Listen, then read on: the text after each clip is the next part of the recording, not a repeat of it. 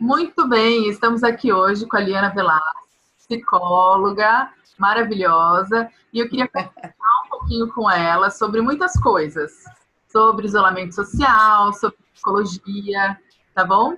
Seja bem-vinda, Liana. Obrigada, muito obrigada. Liana, eu queria começar entendendo um pouco como que foi o isolamento para você, no seu âmbito pessoal. Uhum mudança que fazer, adaptações no seu trabalho, na sua vida pessoal? Se você puder dividir um pouco.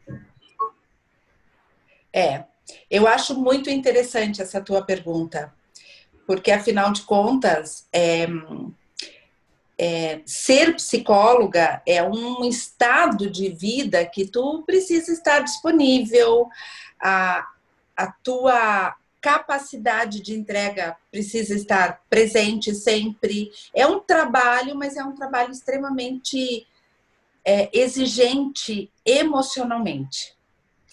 E aí tá. O que, que aconteceu? Para mim, foi uma questão de 48 horas, eu acho que o mundo inteiro. De repente, inicia o isolamento social. Eu tive um grupo, eu tenho um grupo de estudos de Winnicott, que se chama Café Winnicott, que nós teríamos o grupo sexta-feira pela manhã, que seria sexta-feira, eu acho que dia 10 de março. Aí meu filho chegou e disse: Mãe, você não vai fazer o grupo. De como não? Mãe, nós entraremos no isolamento social agora segunda-feira. Imagina que eu não vou fazer. Não, então faz, mas tudo já separado. E eu comecei esse protocolo na minha casa antes do isolamento. Então, preparei as mesas na rua, o distanciamento de um metro e pouco e coisa e tal. O pessoal achou meio assim, tipo, tá, tá bom. Só que dois dias depois, na segunda-feira, iniciou o, o isolamento social. E aí sim, parei com tudo decididamente. Segunda de manhã, eu mandei um, um vídeo para alguns pacientes dizendo que eu estava em isolamento e que a partir daquele momento eu estaria online para quem precisasse. E aí eu percebi que a partir daquele momento eu precisei me estruturar emocionalmente para depois voltar aos encontros com os meus pacientes, que eu tô com com esses encontros até hoje, online, mas assim, gradativamente e muito suave e muito delicado. Eu acho um momento muito delicado para todos nós. É isso. Observações também, né? Especialmente para psicólogos, não, não só para psicólogos, naturalmente, mas especialmente para psicólogos. Acho que tem sido um momento de grandes observações, né? Socialmente é. e especialmente falando das pessoas a gente tem tido aparentemente um aumento grande de algumas demandas, né? Do isolamento, a gente tem tido um aumento de, de quadros depressivos, de outros transtornos que, por exemplo, em função disso, acabam sendo acentuados e tudo mais. Você percebeu essa demanda, esse aumento de demanda no seu consultório virtual agora, mas esse tipo de procura? Sim, Sim. Inclusive, por exemplo, pacientes que estavam estruturados, um pouco mais equilibrados, eles se mantiveram em casa. Se mantiveram em casa, que eu digo, eh, não buscaram a terapia, me deram notícias e tudo bem. Mas, em compensação, eu comecei a ter uma procura extra aos pacientes que eu já tinha. Então, foram, é, eu chamo parece as consultas terapêuticas de Winnicott, com uma ou duas, três é, encontros, sessões, a pessoa acalma. Então eu comecei, eu atendi um, um, uma, uma pessoa em Portugal, atendi nos Estados Unidos, tô atendendo, Estados Unidos que eu digo, tô atendendo em Miami, tô atendendo em vários lugares que eu nunca imaginei. E eu achei fantástico, porque eu pensei, agora não conheço essas pessoas, mas foi assim de muita importância esse movimento. E não surgiu de quem estava deprimido. E surgiu de amigos. Então, amigos iam indicando: olha, vai lá, conversa, tá aqui o telefone. E assim surgiram pacientes que eu nunca imaginei que iam aparecer, entendeste? E foi muito importante esse encontro com o psicólogo e com a sua dor. Então, tá, já estava doendo, mas no isolamento a dor ficou mais forte, sabe? Sim. E, e, a gente tem essa história da, da internet, né, que todo mundo sempre criticou muito, ou veio criticando muito, agora tem sido uma grande salvadora de toda a situação, né? Sim. Pra aspectos diferentes, principalmente na área da psicologia, né, a gente percebe muito isso, que você atendendo no mundo inteiro, coisa que você nunca imaginou que fosse acontecer, que de repente... Nunca. Né? É, é o dia a dia hoje em dia, né? Você... É é. Você acha que diante disso, é, após a pandemia, após o isolamento, a hora que tudo isso passar, você acha que naturalmente a gente vai ter uma tendência maior a esse tipo de atendimento virtual muito mais do que presencial? Já que se descobriu que existe essa possibilidade, que já vinha, mas de uma forma muito tímida, né? E agora é, é bem ostensivo esse tipo de trabalho. Então, assim, você acha que as pessoas vão procurar mais essa, esse formato? presencial? Olha, eu acho que sim. O que, que eu tenho percebido? Por exemplo, se uma mãe me pede orientação em relação ao filho, ela me diz assim: Olha, meu filho não sai do celular agora, o que, que eu faço? Eu digo, calma, agora não faz nada. Estamos todos no celular. Está todo mundo na virtualidade. Não é hora de colocar regras é, com a, em, em relação ao tempo. Não, é colocar regras como se a vida continuasse. Hora de almoçar, hora de comer, hora de descansar, hora do banho, lá, igual. Não tem que diminuir a, a, a, internet, nem aumentar a virtualidade. E o que, que eu percebi? Por exemplo, que é uma coisa que tem mexido comigo, né? Eu tive pacientes que foram embora. Foram embora para São Paulo, é, Rio de Janeiro, sei lá, Bahia, outros países, e de repente eles se sentiram à vontade em procurar essa terapia de novo. E aí eu percebi que aí você não tem trânsito, você não tem impedimentos, você está muito mais tranquilo, você está na sua casa. Porém, a postura do psicólogo precisa estar totalmente organizada para este momento. Eu percebi que eu precisei me organizar para este momento. Então, como é, eu já tinha o consultório em casa, foi mais fácil, eu acho.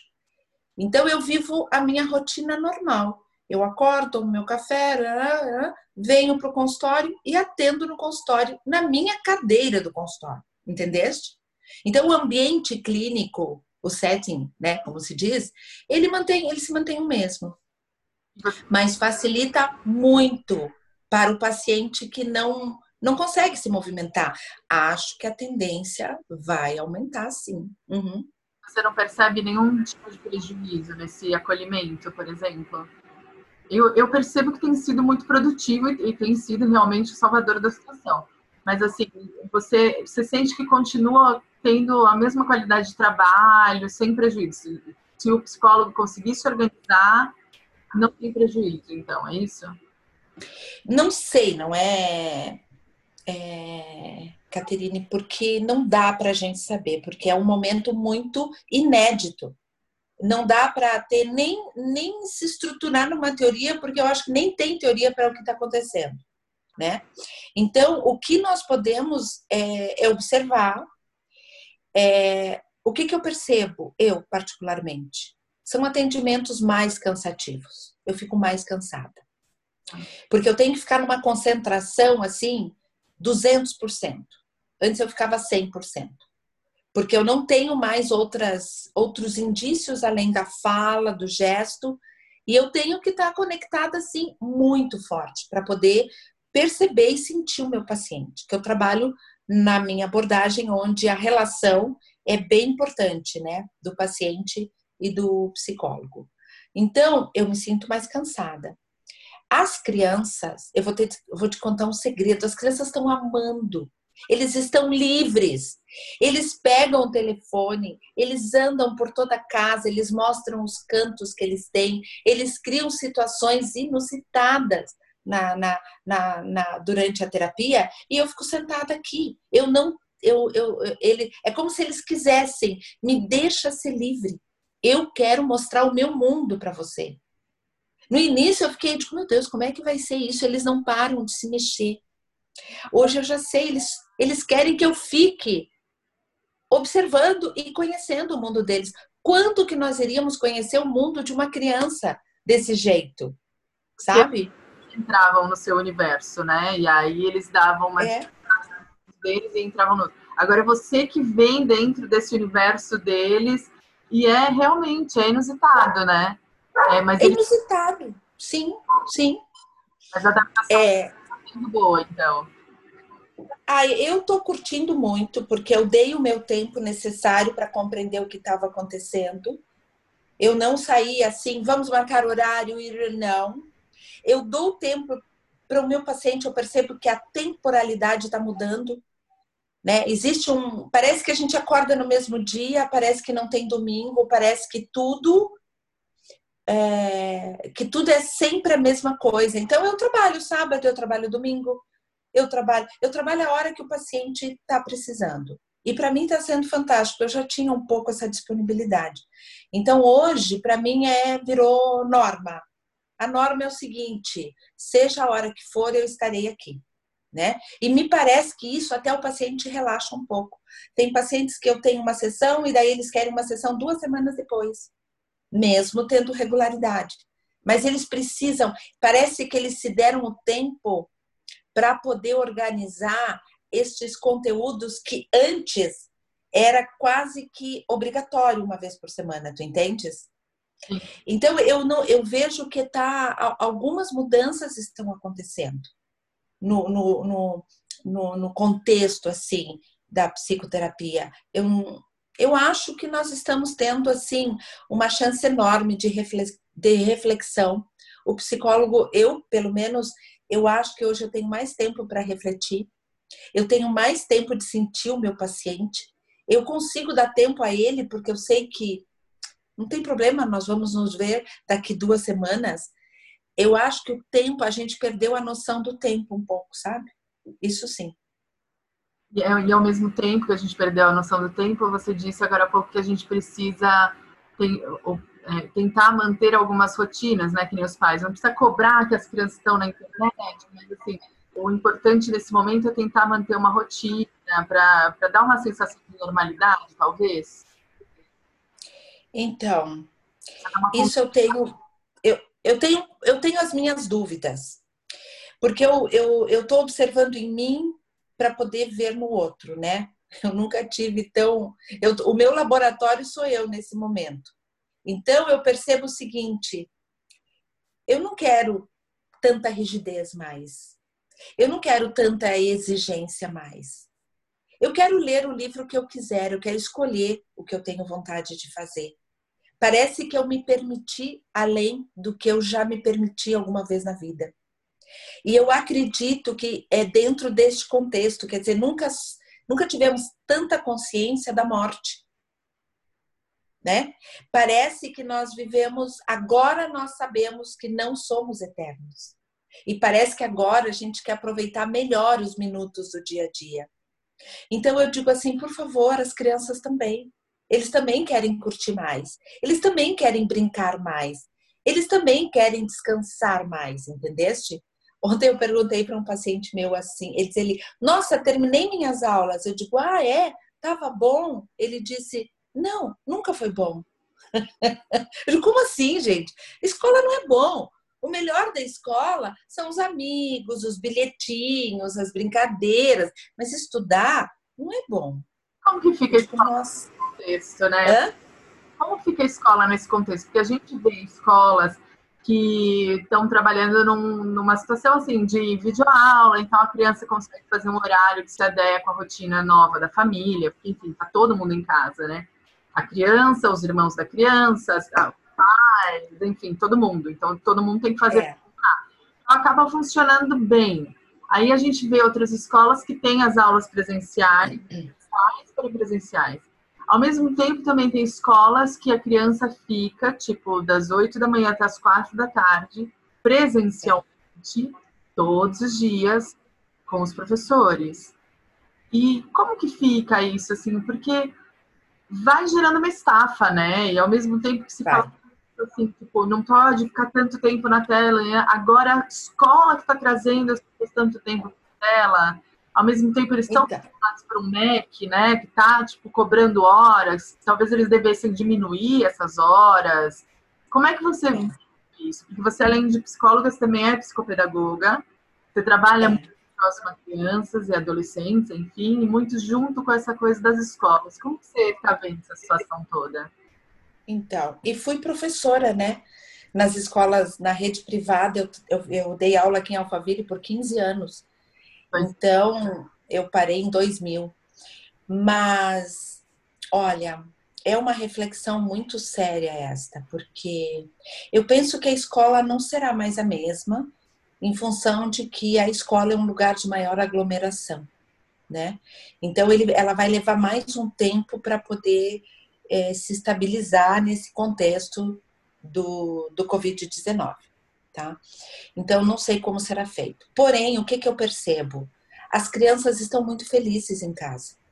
Muito felizes. Eu não sei se é o aconchego da casa, se é essa liberdade. Eles dizem é bom porque eu deito no sofá, eu como, eu tenho minha mãe por perto. Quer dizer, é uma realidade verdadeira. As crianças estão felizes em casa.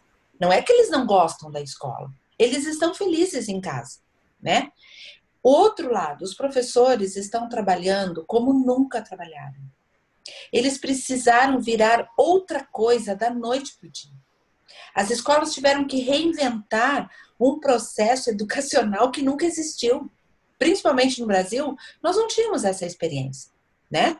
Os professores tiveram que se reinventar também. A escola reinventou e as crianças estão dentro da realidade deles porque eles já estavam na virtualidade antes disso. É, o adolescente já estava na virtualidade. Para eles não é, não tem, não tem novidade. A novidade é o excesso, Mas o horário. Hum? Não, pode continuar, pode completar o que você estava falando. Né? É o horário de tal a tal hora. Por exemplo, eu tenho pacientes adolescentes também que me disseram, de escolas diferentes, que me disseram: eu demorei duas, três semanas para me adaptar ao ritmo da escola, porque eu não conseguia acompanhar.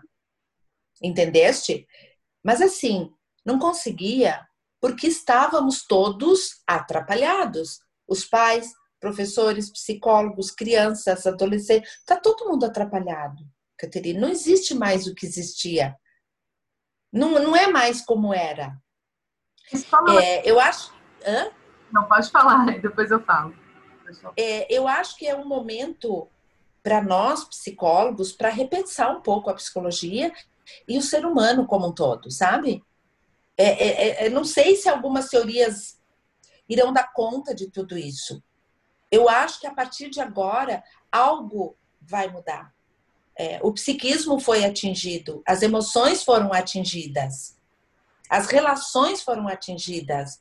Agora, não me pergunto o que vai mudar, porque eu ainda não sei, mas eu vivo pensando nisso. Algo vai mudar. Não seremos mais os mesmos, entendeste?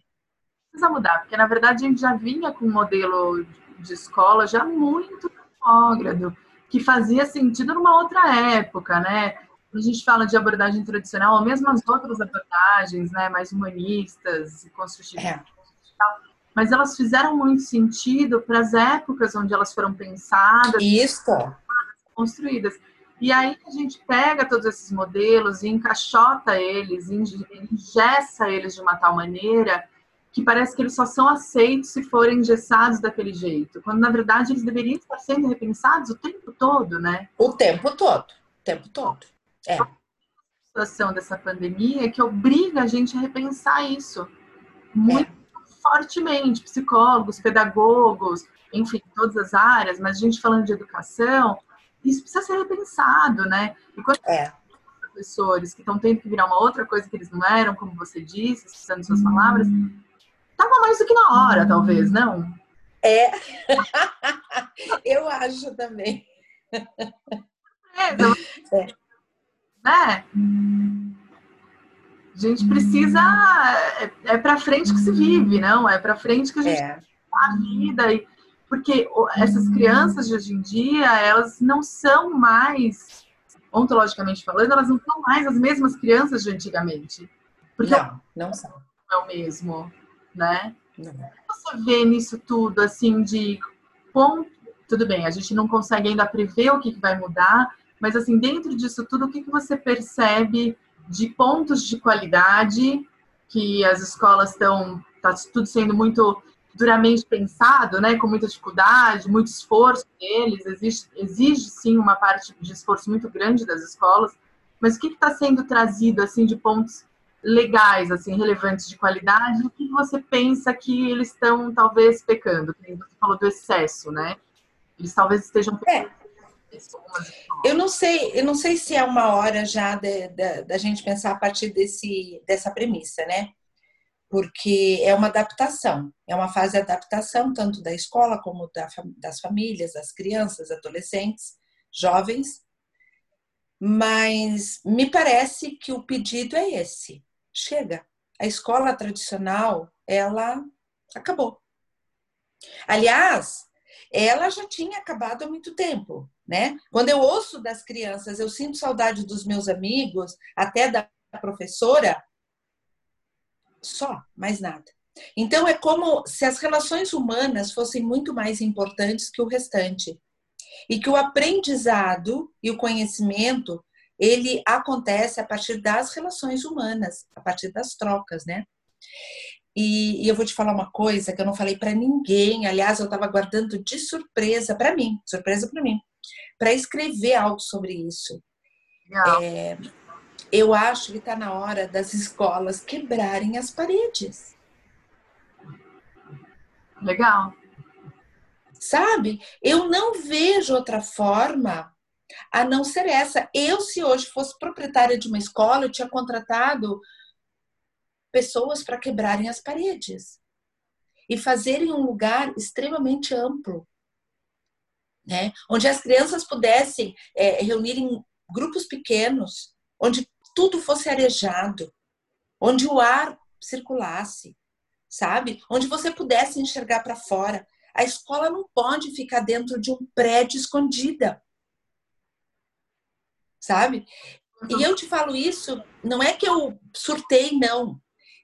Eu tenho um, um, um, diálogo com os meus pacientes e eu tenho um joguinho que sempre pergunta assim: como seria a escola dos seus sonhos? E eles sempre respondem: ai, sem sala de aula aberta, sabe? Com piscina, com isso, com aquilo, com aquele outro, né?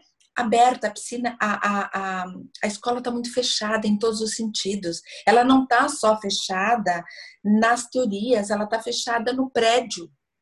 Tu entende? As... As crianças, ao invés de crescerem, se desenvolverem, elas precisam se encolher para entrar na escola. A escola deveria muitas vezes ser, na verdade, uma extensão da casa. O que a gente vê acontecer é que a casa tem que virar uma extensão da escola, né? Por exemplo, é de é. casa que vem, quando a gente estava no mundo antes da pandemia, né? Era uma construção é. tão grande que a criança passava duas, três horas além da escola, fazendo as lições. E é.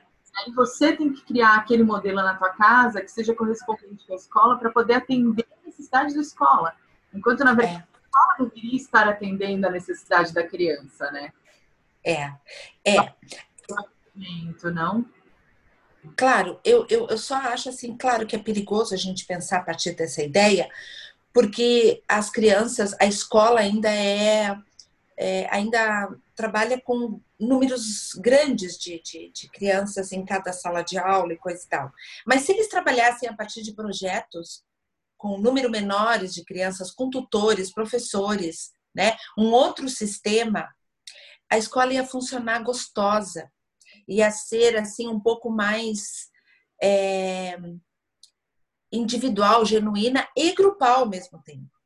É, tem uma escola que eu visitei já três vezes em Portugal que se chama Escola da Ponte e que eu achava assim o máximo, porque ela realmente ela divide as crianças por ciclo, né? Funde um, todos juntos, funde dois, todos juntos, e ensino médio todos juntos, em salões enormes. Não tem lousa, é outra coisa. A escola são bibliotecas, as salas são feitas através de bibliotecas, trocas de, de conhecimento, assembleias. É um sistema fantástico, fantástico. Se tu quiser, uma hora a gente pode até falar sobre isso. Mas nem hoje, nem o sistema Escola da Ponte, eu acho que caberia hoje. Eu penso que hoje a escola precisa ter circulação não só de conhecimento, como de ar, né? Porque a aglomeração não pode acontecer tão cedo. E como que as crianças vão voltar para a escola, para a sala de aula? Como naquele modelo anterior? Por inúmeras razões, né? Mesmo quando a gente pensa em pandemia, né? Elas não podem ir ficar confinadas. Mesmo antes da pandemia, a gente tem tantas doenças que se proliferam dentro Isto. Que já eram anteriores, né? Desde piolho até viroses e tudo que vem sempre. A propagação é muito grande dentro da escola, né? Mas contexto mesmo do, do, do, viver bem, né? Porque a gente passa quantos anos na escola? Muitos, 15 anos? Muitos anos, sim. A gente, a, a, gente vai se formatando dentro daquelas amarras, daquelas castrações e tudo mais, ao invés daquilo fazer com que a gente se expanda. E aí, Isso. olha o mercado de trabalho, o mercado de é. trabalho não é o mesmo. Ele não é, é com essa escola tradicional. Não, não é. Então, assim, as escolas nenhuma, nenhuma está atendendo o mercado de trabalho que a gente tem aí, né? É. é. Né? Porque, tipo, ou a gente vai para um extremo ou vai para o outro e ninguém está olhando as crianças que estão aí para poder repensar essa educação num, num, num, âmbito maior, né? Não só para aquele é. tete a tete de uma sala de aula que aí o professor vai transições no momento e tal, mas eles também estão enrijecidos por um sistema, né? Sim. Como Sim. esse mercado de trabalho, assim, essa relação com a, com a escola, assim, tipo, desse atendimento, é. de ser suficiente ou não? É, tu sabes que isso entra também a psicoterapia, porque muitos pacientes, a, as mães vêm em busca de um diagnóstico a partir de, de uma ideia de TDAH, de dislexia, de hiperatividade, coisa e tal. E, e eu tenho uma visão muito particular. Eu acho que Deus o livre da criança que não for hiperativa, é, que não tiver um déficit de atenção para prestar atenção em 200 coisas, ela não vai ter nem mercado de trabalho. Não vai ter mercado de trabalho. Sabe? Uma criança muito concentrada, muito fechada, ela não vai ter onde não vai buscar, ela não vai saber o que fazer da vida dela. Porque a, a proposta hoje é muito ampla de trabalho, de criatividade, de contexto, de tudo. E a escola, infelizmente, apesar de todo o sacrifício, eu sei que, porque eu tenho amigas educadoras e eu sou educadora de alma, sabe? Eu gosto, eu fui formadora de professores, né? E apesar de todo o esforço da, do corpo docente, dos professores, dos educadores, nós temos assim impedimentos tipo leis de ensino, nós temos, é, sabe, estruturas de prédio, estruturas de sala de aula, é, conteúdos que precisam é, serem cumpridos, é, prazos, que é isso que esse ano vai ter que. Eu não sei como vai ser, mas este ano é um ano letivo, mas de um formato completamente diferente. Então a escola precisa, sim, olhar para fora, não só abrir a janela, mas quebrar as paredes. A escola precisa quebrar as paredes, sabe? Porque o ser humano está grande demais para caber lá dentro. E aí, pegando esse gancho do que você falou e a gente pisando um pouquinho numa fogueira.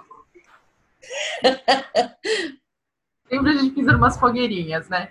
Você uhum. acha que a gente realmente está tendo um excesso de diagnósticos para atender? Sim. Ou realmente a gente está tendo um aumento de patologias e transtornos e tudo mais, em função do mundo como está? Ou realmente é só uma, um conflito entre o mundo como está e a escola que não está nesse mundo e não estão se conversando, talvez? Eu acho que tem muita coisa em jogo, sabe, sabe, Caterine? Muita coisa em jogo. O ser humano, a natureza humana, ela não está sendo levada em conta na totalidade.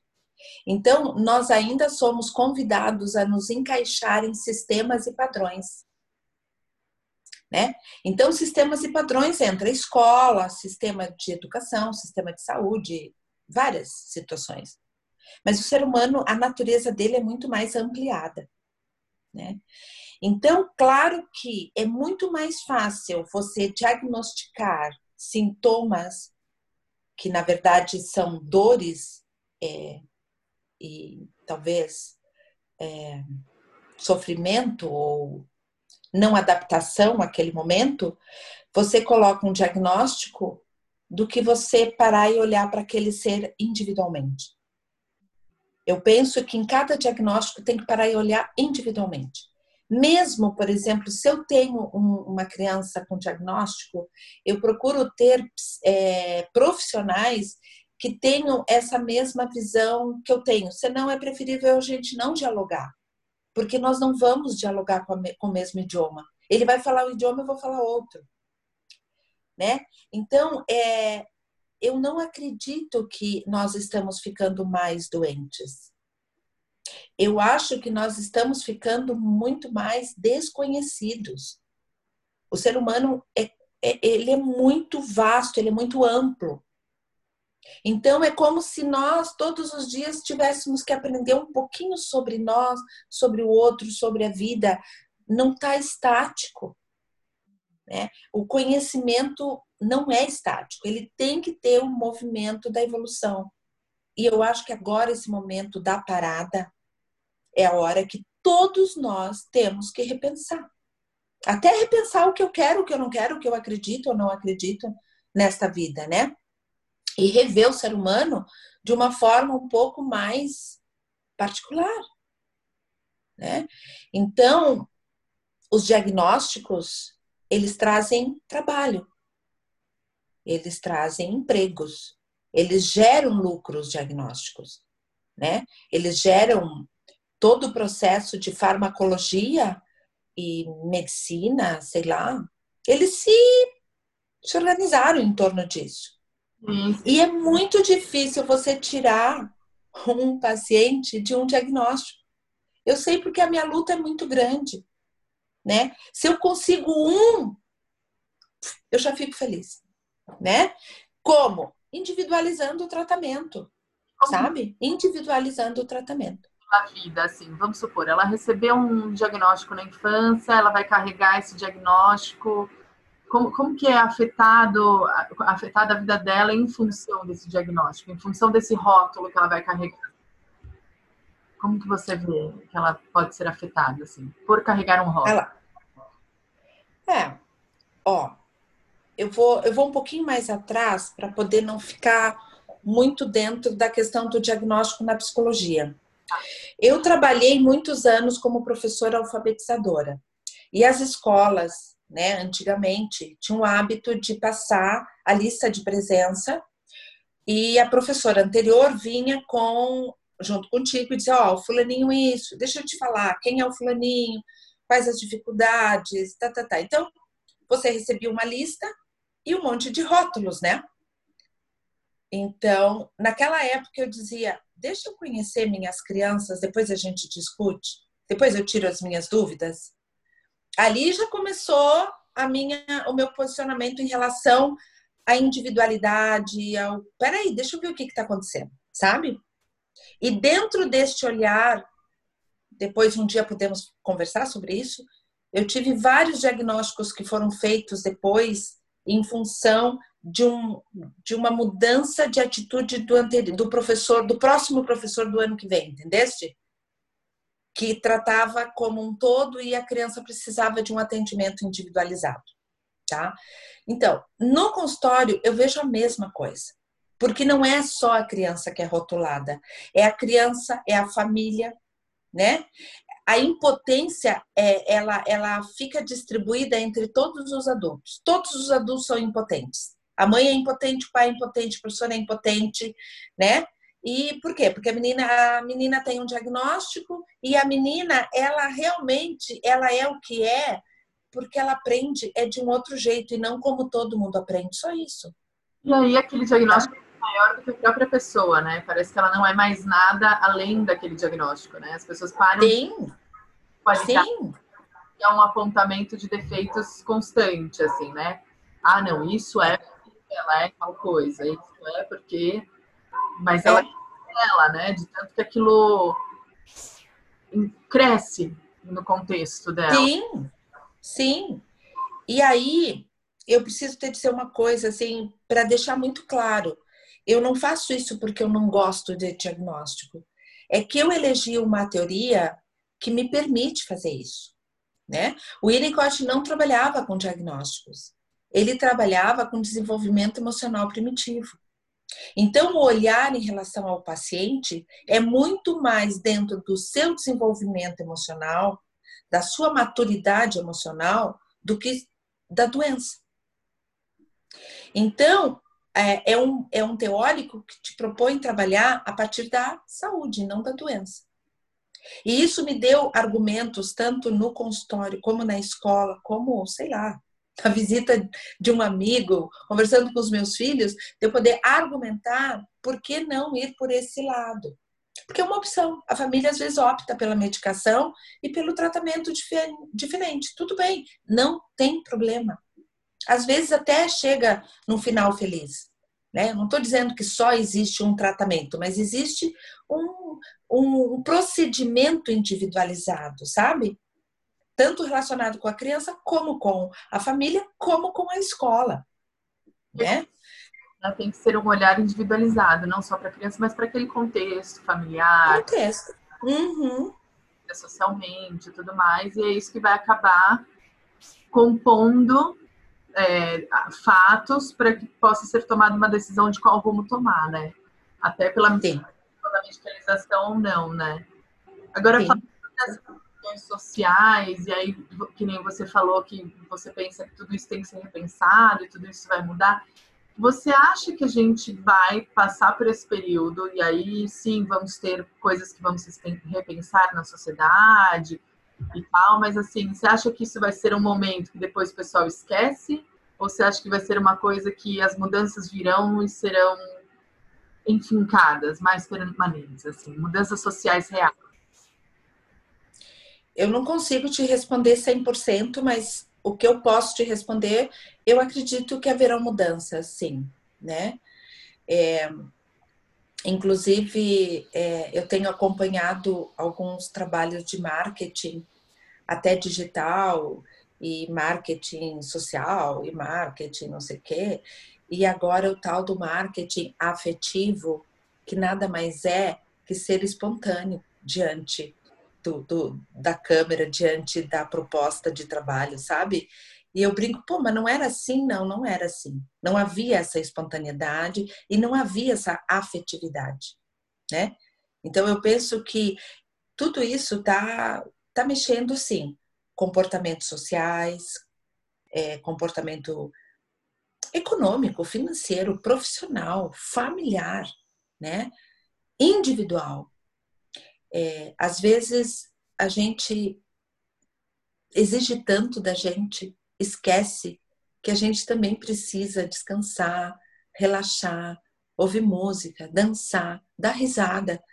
E a gente passa o dia inteiro cobrando, cobrando, ou dos filhos, ou da vida, ou cobrando, cobrando, cobrando. A vida é muito mais do que um dia a dia é, feito de rotinas, tu entende? Por isso que eu tô assim um pouquinho é com dificuldade de falar de rotinas. Eu acho que cada família pode fazer a sua rotina. Eu acho que cada ambiente pode criar o seu próprio ambiente. Tá na hora da gente assumir o que a gente quer desta vida e não copiar da vitrine, sabe?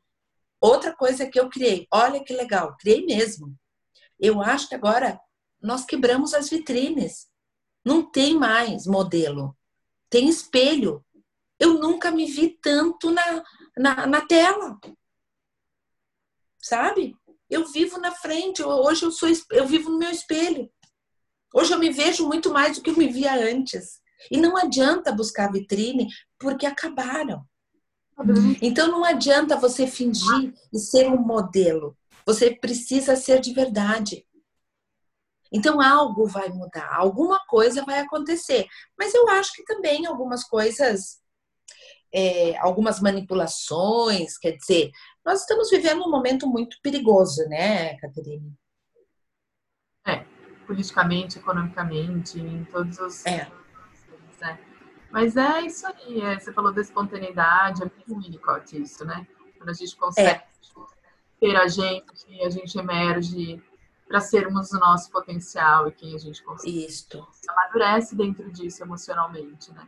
E aí muitas é. pessoas acabam fluindo, né? E a gente começa a olhar para o que tem valor, o que a gente pensa que a, a, gente aprende a priorizar coisas de valor, né? Aprende a identificar é. valor para a gente. Você, você percebe isso muito nos seus pacientes, deles conseguirem fazer esse tipo de reflexão já? Ou você acha que ainda é um processo, assim, ainda estamos caminhando para isso? Ou as pessoas já estão fazendo esse tipo de reflexão e já. encontros consigo mesmas e identificações de valor e tudo mais? Já. É, como eu trabalho nesta abordagem, o meu propósito é mais ou menos este, né? Devolver ao paciente quem ele é de verdade, né? Esse é o propósito da, do, do processo é, psicoterapêutico que eu acredito.